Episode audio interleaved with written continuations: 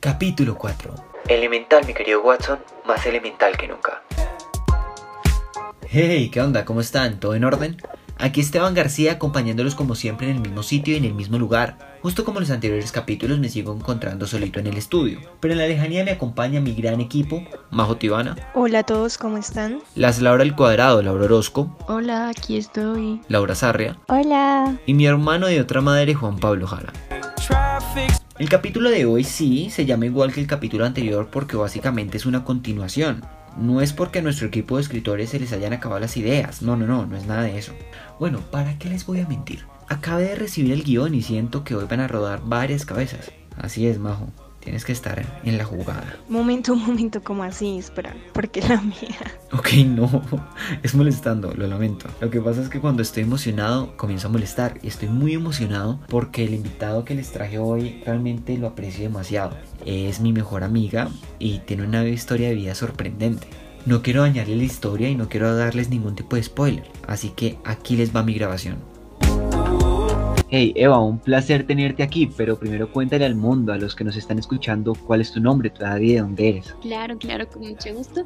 Pues ante todo, pues gracias por invitarme a tu programa. Eh, yo me llamo Eva Vivas, tengo ahorita 20 años y soy de Caracas, Venezuela.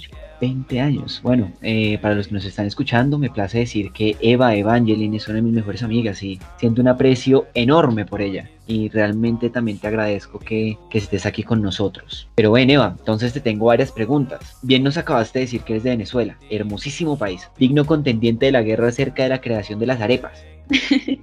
Así que la pregunta, la primera pregunta que te tengo es, ¿a qué edad llegaste a Colombia? Uy, yo llegué a eso como finalizando 2015, entonces yo, o sea, acababa de cumplir 15 años, había pasado como una semanita y llegué. Sí. en puber. Sí, literal, era toda una niñita, porque yo aún tenía mente de 14 años. ¿Y cómo te sentiste en ese cambio espacio cultural, por decirlo así? ¿Cómo fue, cómo, cómo te sentiste al cambiar de un país a otro? Pues bueno, la verdad, verdad, yo siempre como, o sea, siempre tenía como esa sensación de que yo iba a mudarme para estudiar en otro país. Pero en la universidad yo pensaba, yo dije, esto va a ser súper diferente, pero bueno, o sea, yo me fui súper feliz también.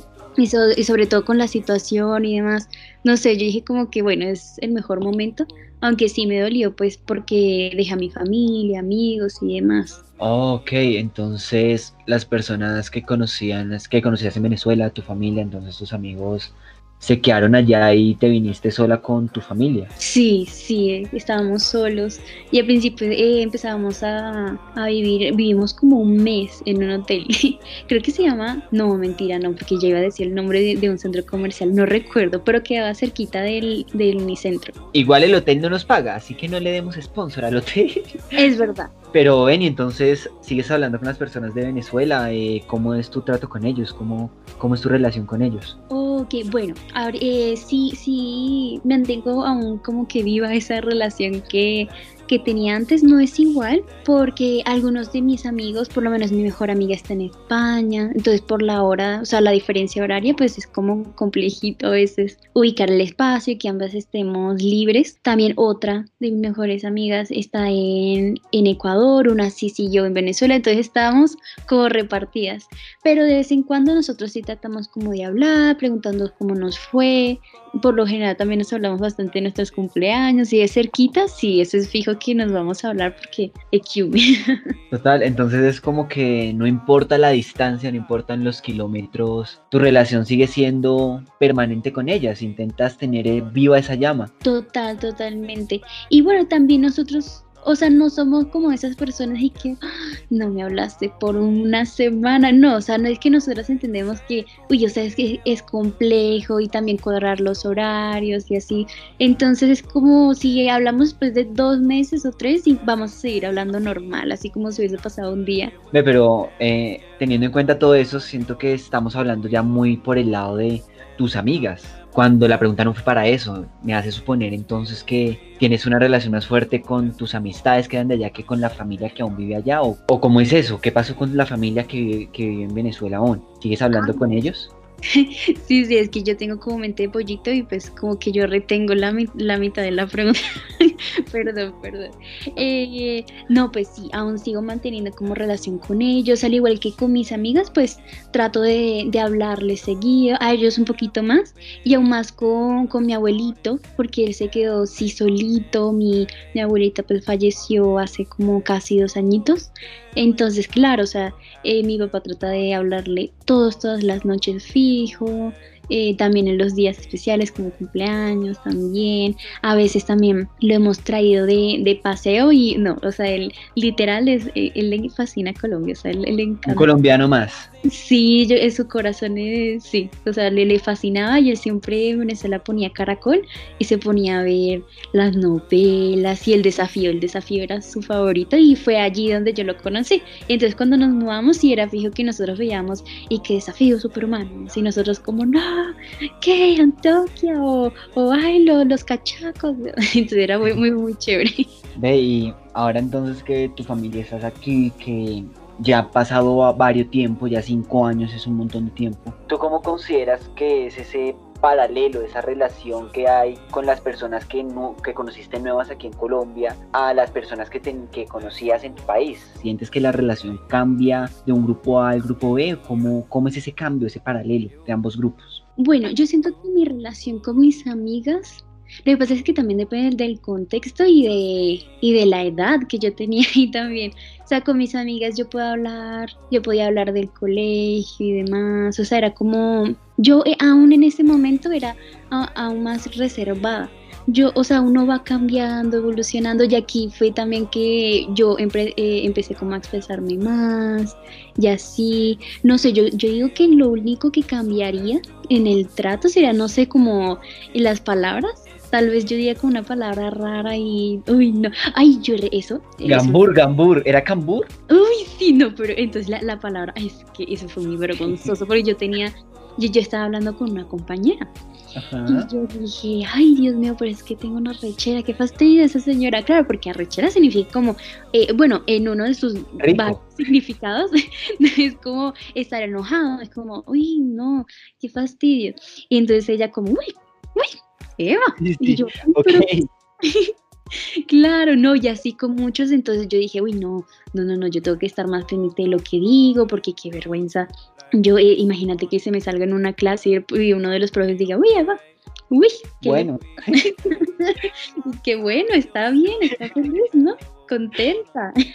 Entonces, sientes que vaya, estás cambiando la forma en la que hablabas, estás cambiando ciertas costumbres. ¿Sientes que la forma en la que tú te relacionas con las personas de acá la estás adaptando para de alguna manera encajar con la sociedad y cómo habla la sociedad? Mm, no sé qué tanto encajar, sino como que también hacerme entender y que, que esté acorde al contexto y demás, no sé. No, y también es que esa es otra parte, porque obviamente no son todos, pero muchas veces yo decía como, eh, no sé, no, mentira, acá también dicen chévere, pero yo decía náguara o, o vergación o, cositas de ya. Vergación, ajá. Y entonces podría mirarme feo si llegaron a tratarme feito. Entonces yo dije, yo, yo, yo como que de chiquitita yo, tenía, yo, yo era toda miedosa, o sea, no, no. Entonces yo dije, no, yo tengo que acostumbrarme y también pues, no, o sea, si yo me voy a otro país también, pues debería eh, aprender las costumbres y así, no sé, como que yo decía, eso también es respeto. Aunque si hablo con mis amigos, ahí yo sí digo, aunque, aunque siento que ya ha pasado tanto tiempo que ya yo tengo como pegado ciertas cosas, hace, eh, el acento también no es tan no es tan fuerte como antes, pero ay, no sé, me gusta ese mezcladito, o es, único y diferente. Eh, es de una chica viajera, eh, con lo que dijiste, yo creo que entonces la palabra clave sería adaptabilidad. Tal vez buscas adaptarte y me acuerda mucho al dicho que, que dicen las abuelas, a donde vas, haz lo que vieres. Sí, es algo así, ¿no?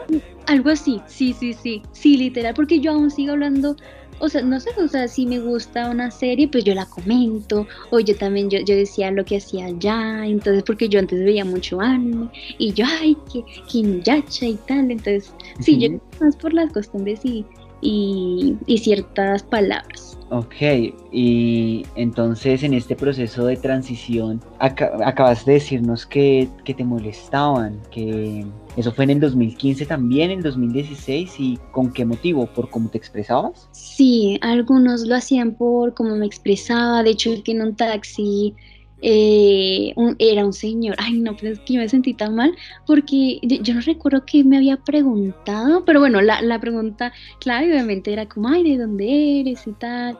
Y pues nada, empezó ahí, ay, pero ¿por qué te viste? Ay, pero, ay, qué, qué, qué pecado, lo de allá, ay, pero igualito los venezolanos son tal, tal, tal. O sea, empezaba como a decir cosas feas y yo, entonces yo no sabía qué decir, o sea, estaba súper, ay, ¿qué hago? Entonces me Comodísima. Sí, no.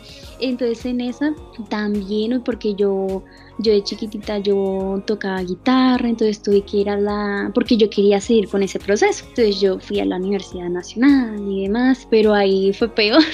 No, porque ese señor no, no era, no, no era de los encargados, pero sí era como un funcionario de allí. Y, y me trató, pero, ay Dios, no, como, ¿cómo vas a, ocupar el puesto de un colombiano? Y yo, ay, pero ¿cómo así? No, y entonces y poco más el tiempo y eso, yo dije, no, yo creo que ya este espacio ya no, ya no es para mí, mejor, Mm. no sé, se me da la oportunidad, ok, pero en otro, en otro ámbito, acá no, así, así no.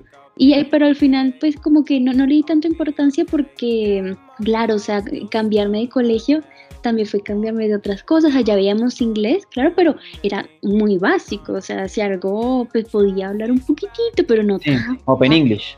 Claro, sí, no, no, no. O sea, aquí eh, hablaba un poquitico ahí, pero acá fue donde ya aprendí mucho más inglés. No, so- sorprendente, sorprendente todo eso, pero al recibir esos malos comentarios, esa, esa segmentación tal vez tan maluca, tu relación, tu, tu concepto imaginativo de Colombia llegó a cambiar al recibir esos comentarios. Tal vez, pero, o sea, es que yo, yo lo veía tanto por, ay, Colombia es así, no, o sea, ese señor es así, algunas, eh, algunas personas son así, pero por lo menos yo, yo me relacionaba con mis amigos, algunos profesores y eran preciosos, o sea, no, no, no, yo los quiero muchísimo y pues no, o sea, la verga, esos chicos malos, ya, o sea, fuchi.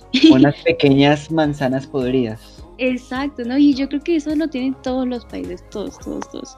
Así que no, no, no, no, no, no creo que haya Ok. cambiado. Eh, Pero eso todo, todo esto hace cinco años. Ahora en épocas de pandemia, que la cosa creo que no es un secreto para todos, ha sido, perdón mi expresión, un grano en el culo. ¿Cómo, cómo es este proceso de relación con tus amigos de afuera, de aquí? ¿Cómo es ese proceso de Valenor Vivas Airich de relacionarse con el mundo? Uy, ha sido complicado porque, oye, primero ya eh, con esto de la virtualidad uno como que tiende a, a enfocarse más en sus cosas, eh, viendo que la carga educativa o ha sido mucho más, no sé, o por lo menos a mi parecer, eh, como que uno se lleva o bueno, no, no uno se lleva más, sino como que uno habla más con ese grupito que está en esa clase, entonces no, o sea, tiende a dejar un poco al lado las otras amistades. Hay otras que también, no sé, yo siento que era más afín con ellos, digamos, en el aspecto presencial. Yo creo que sí, o sea, ha cambiado un poco eso. Eh, o sea, aún mantengo relación con la mayoría, pero sí mucha parte, o sea, sí, o sea, una buena parte ya he dejado de hablar con esas personas, pero yo digo que también es como un proceso, todo, todo pasa por algo, que es una frase que yo siento que es muy cierta. Y pues nada, yo siento que es eso. Y aparte de eso, pues sí, o sea, yo siento que esta cuarentena me ha, no sé, como que me he desesperado, he llorado, he comido horrible. Al principio, de hecho, estaba haciendo mucho ejercicio y tenía hasta palitos y yo, Chica "Uy, fit, Ajá. y, y luego, o sea, me entró como una desesperación, una ansiedad y empecé a comer y a comer y a comer y mucho en la noche, cosa que es malo, chicos, no lo hagan.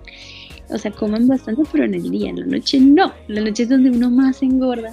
Y, y yo que no tengo un metabolismo bendecido por Diosito, pues.